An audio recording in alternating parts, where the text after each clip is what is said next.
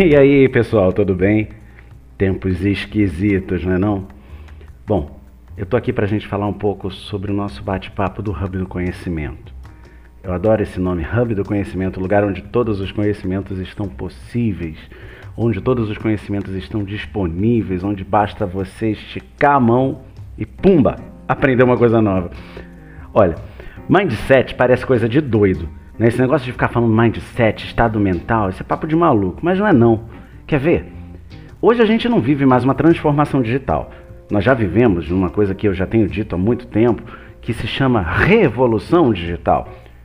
Enquanto a transformação ela era opcional e talvez assim um pouco passo a passo, uma coisa de cada vez, a revolução ela é mandatória, compulsória, enfiada garganta abaixo. Você gosta dela ou não? Afinal de contas, o que aconteceu aí ao longo de 2020 e vem acontecendo no começo de 2021 ainda?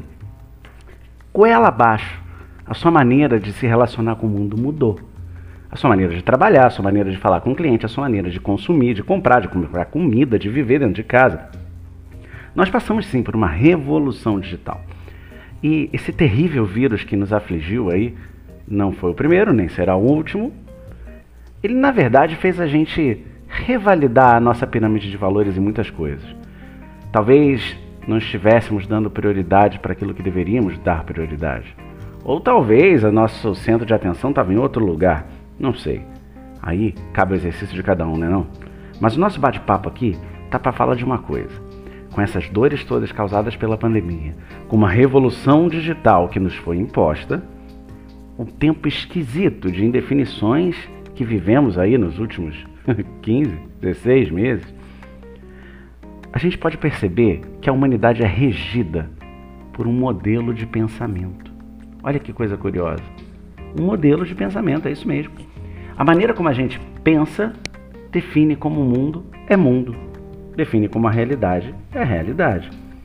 Na verdade, a gente tem que ter cuidado de não se apegar a uma coisa que eu chamo de crenças limitantes.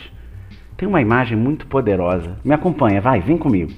Imagina uma campina gigantesca.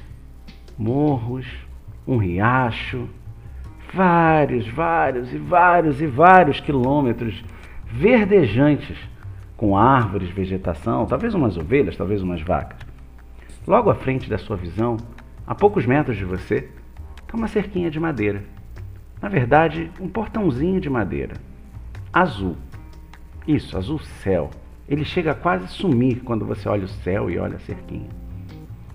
Ficou uma imagem bonita? Eu espero que sim. Depende um pouco da sua criatividade agora. Mas eu vou dizer para vocês que isso é uma imagem real, que eu já utilizei várias vezes para várias razões, mas sempre com o mesmo objetivo.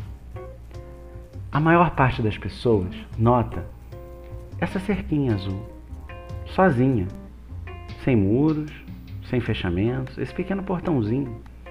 E se esquece de olhar os quilômetros e quilômetros e quilômetros de Campinas Verdes, a vastidão daquela beleza, daquela natureza que nesse momento você criou aí na sua cabeça, tá bom? Isso aí é a representação fiel de crença limitante. Você está se apegando àquilo que te limita e não daquilo que te liberta. Olha, quer ver isso de forma prática? A crença limitante, ela pressupõe o teste.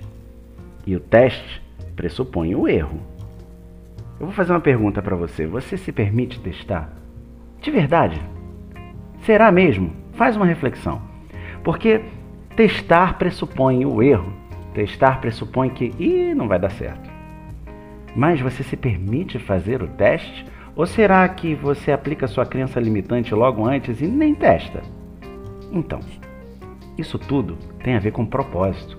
Se o seu propósito é mais forte do que qualquer outra coisa, você vai testar sem medo de errar.